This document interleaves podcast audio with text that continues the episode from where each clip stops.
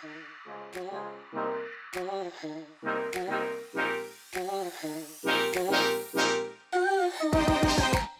各位女孩们，大家好！欢迎大家再度收听我们的力量。今天的来宾啊，我光是介绍他，可能要介绍五分钟，请大家有点耐心好吗？他是呢方 u Group Nice Day 事业部总监，鼓掌鼓掌鼓掌。小人小学创办人及执行长，再鼓掌再鼓掌。社团法人春苗教育协会发展协会理事长，以及 GFF 全国女孩联盟发起人，噔噔噔噔，人称扣扣老师的陈子杰耶。Hello，白白姐，还有各位女孩，大家好，我是 Coco 老师。为什么会笑？是因为这个也太长了吧，是不是？因为这很好笑。我觉得有时候我们就是要看人的特质。觉得因为那个 Coco 老师他本身是在做教育的嘛，对不对？教育就这样面面俱到。对，我们要教教育小孩要有一个全人格的发展，对不对？所以刚刚我说，对，Coco 老师啊，我要怎么介绍你？他说，嗯，我就在这么多的地方有角色。我们为了要礼貌，每个人我们都要介绍一下，是吧？是吧？这样我们就是有求必应型的。但其实是这样哦，因为我跟 Coco 老师认识，呃，是因为小人小学。对，最主要原因，甚至是因为呃，你有一个女孩联盟，女孩联盟嘛，对，你那时候是请我去跟那些女孩分享你的故事，我的故事。对，希望就是我那时候是超感动，感动到痛哭流涕，就是觉得似乎哦，还就在地球的某些角落，甚至在台湾这么富庶的地方，我记得那个时候。Coco 老师跟我说，那边的就是在偏乡的女孩，我记得是南是南方澳嘛，对，南澳跟东部地区。哦，南澳，哎，对不起哦，没事没事，地理很差，南澳跟南方澳，他超容易被误会。嗯，然后呢，他跟我说，南澳这个地区的女孩，其实对自己的职涯最厉害的想象，就是在村口的那个莱尔夫桌店。对，哦，他想说，天哪，怎么会？就是到底是有什么样的差距，让一个女孩对自己的人生的想象力是这么这么的贫乏，所以那时候我就一腔热血，唰就想说：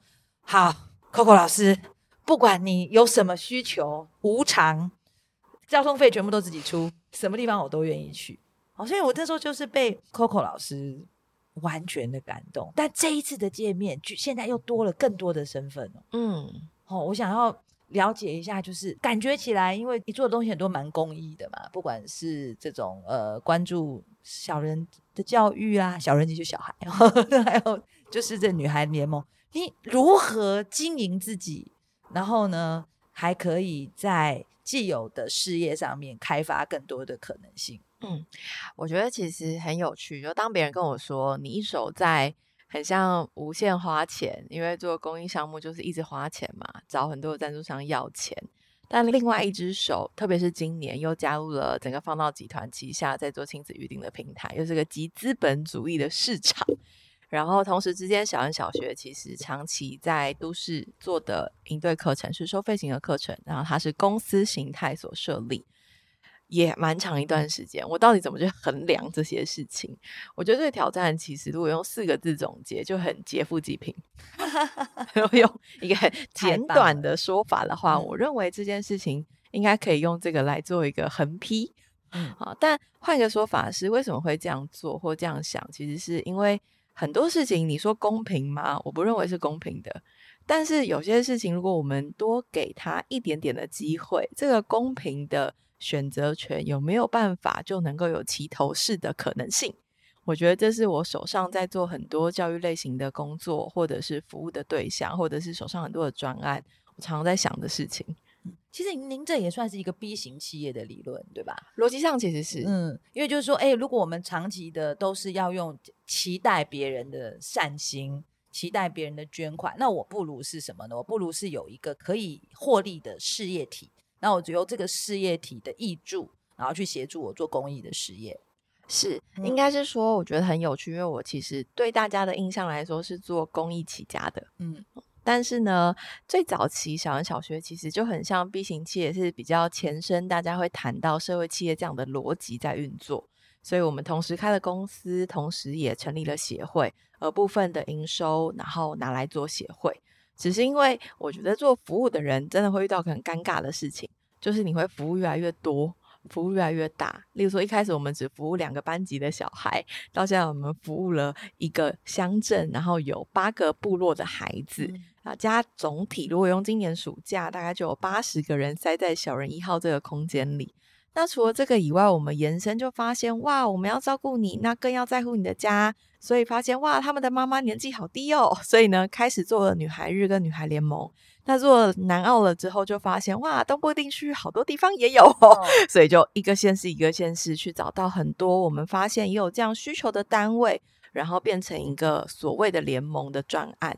所以其实我觉得，成为一个服务的人最大的毛病就是太爱管闲事了，也因为太爱管闲事而看见的需求更多。所以换个说法，我认为肩膀的承担的东西就越来越多，但是它就很像一个天平跟杠杆，怎么样让更多有资源也好，或是有能力的人也好，能够加入这件事情。所以对我来说，白白姐就很像那时候你拿出了你的时间。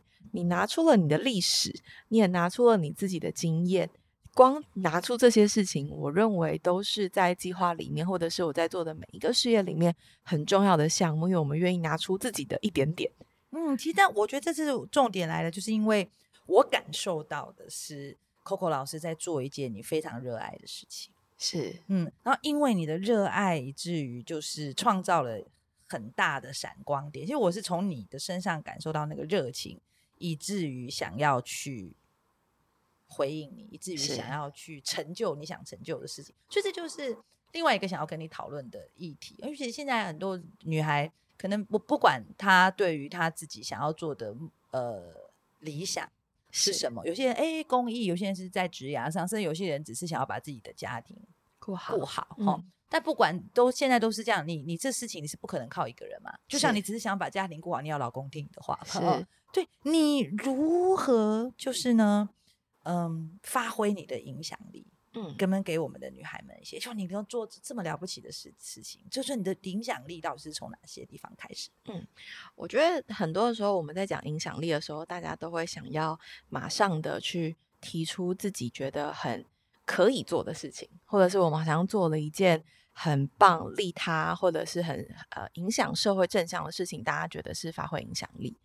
可是我觉得这个题目在我的身上，如果大概维持这件事情也有个十年以上了，我觉得很久。但我如果你要问我的话，我觉得那个影响力会是停留在呃每一次在做一件事情的时候，这个。想要做这件事情的人，就是现在讲的，就是我自己。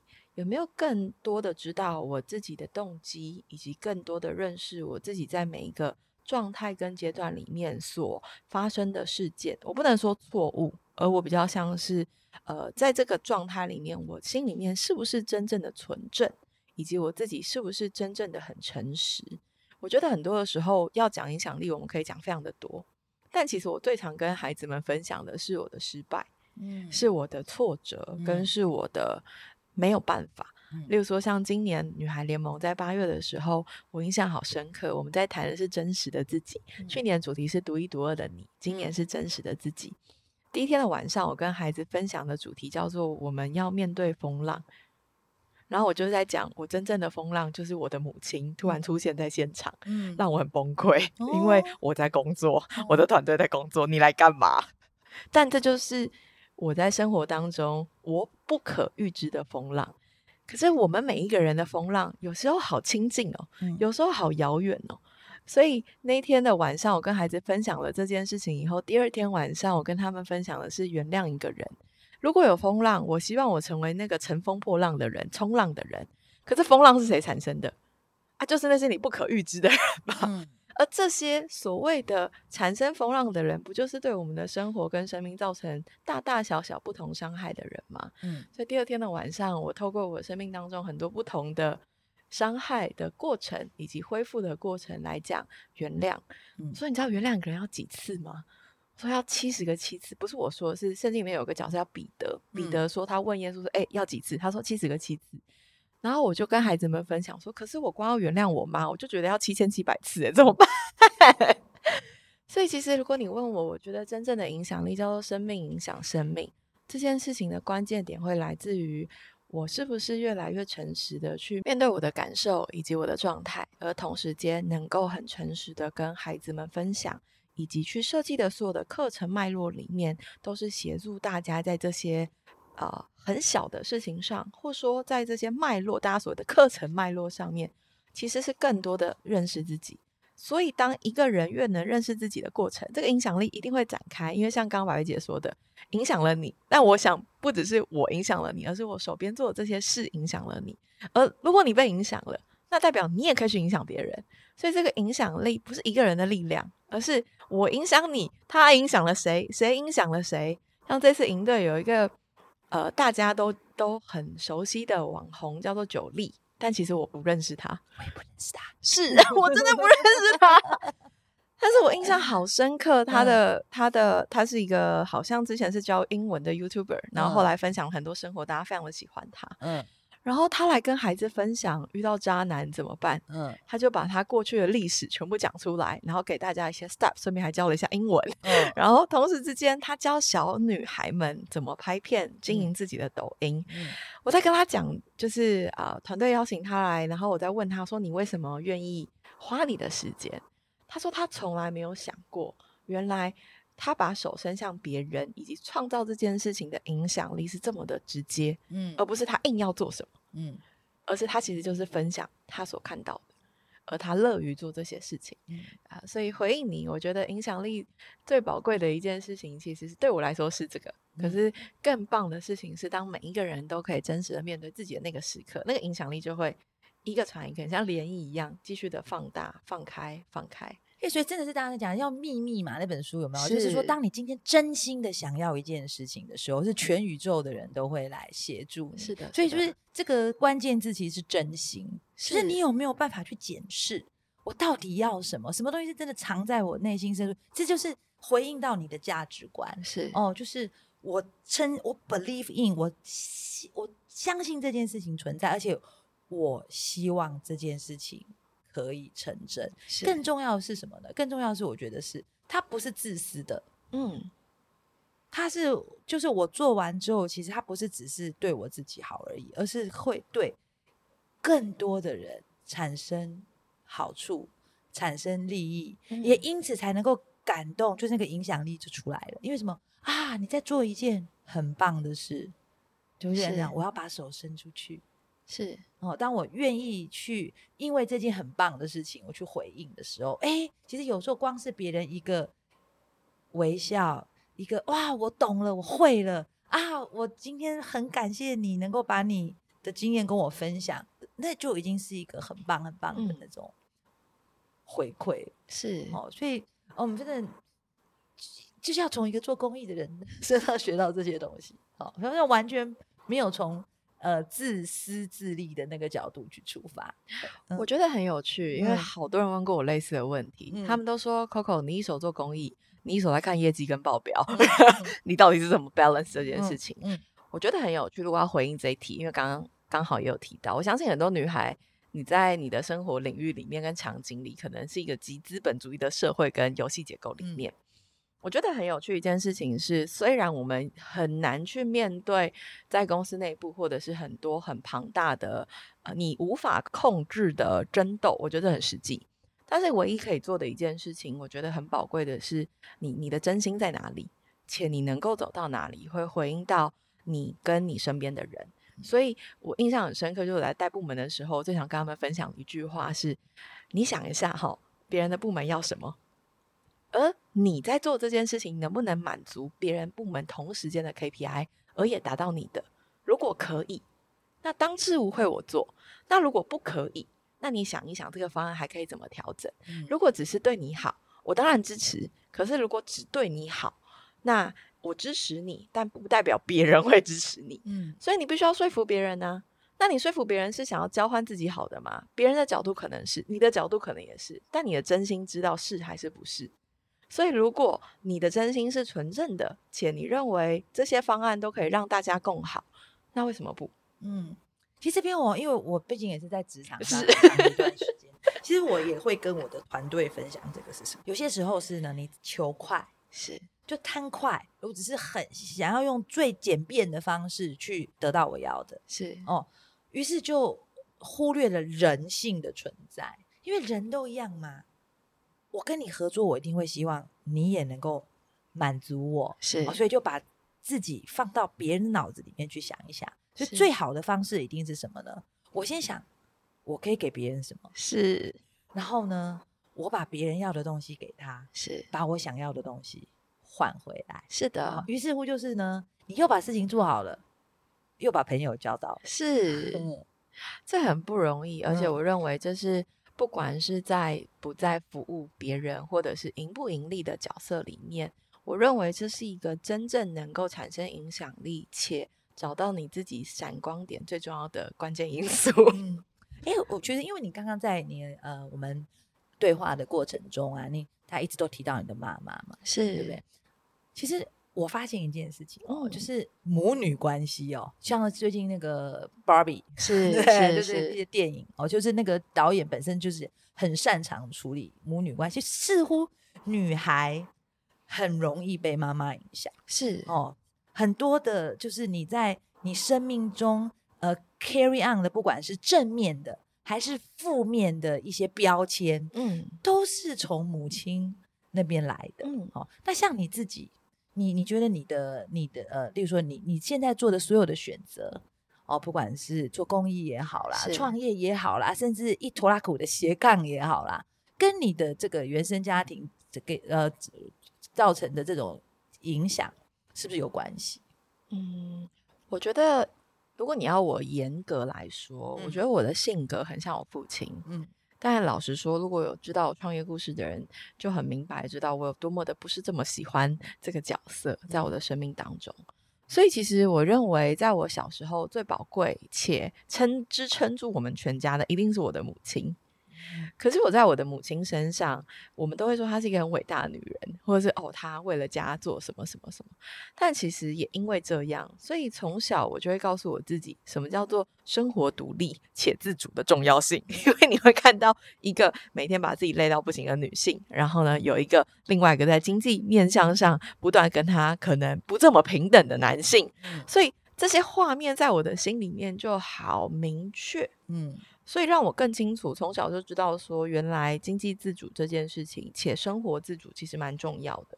对，所以你问我说有影响吗？有非常大的影响。嗯，好，那第二个是，我觉得我母我的妈妈从小我的印象中，她就是一个超级无敌多时间、多工时在工作的人，但并不一定是她自愿的。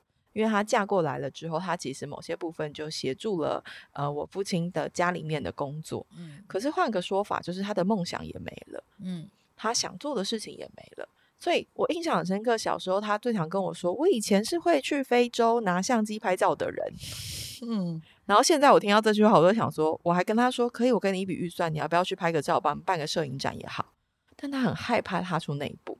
我后来发现这件事情会取决于，因为这可能好几十年、二十年、三十年来，他已经定型成他觉得他不能做这件事情。